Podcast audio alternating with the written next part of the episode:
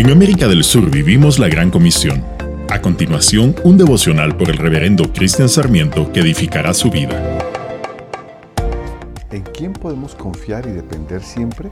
En Jesús, pues Él todo lo hace bien, hasta puede hacer que los sordos oigan y que los mudos hablen. A Jesús le llevaron un sordo y tartamudo y le pidieron que pusiera su mano sobre él. Cuando llevamos a otros a Jesús, los resultados son hermosos. Jesús lo llevó a un lado aparte de la gente. Él nos dedica tiempo a solas. Él intercede por nosotros y suple exactamente lo que necesitamos. Le metió los dedos en los oídos y con saliva le tocó la lengua. Luego, mirando al cielo, suspiró y dijo al hombre, Efatá, es decir, ábrete. El resultado es sorprendente. Al momento los oídos del sordo se abrieron y se le desató la lengua y pudo hablar bien.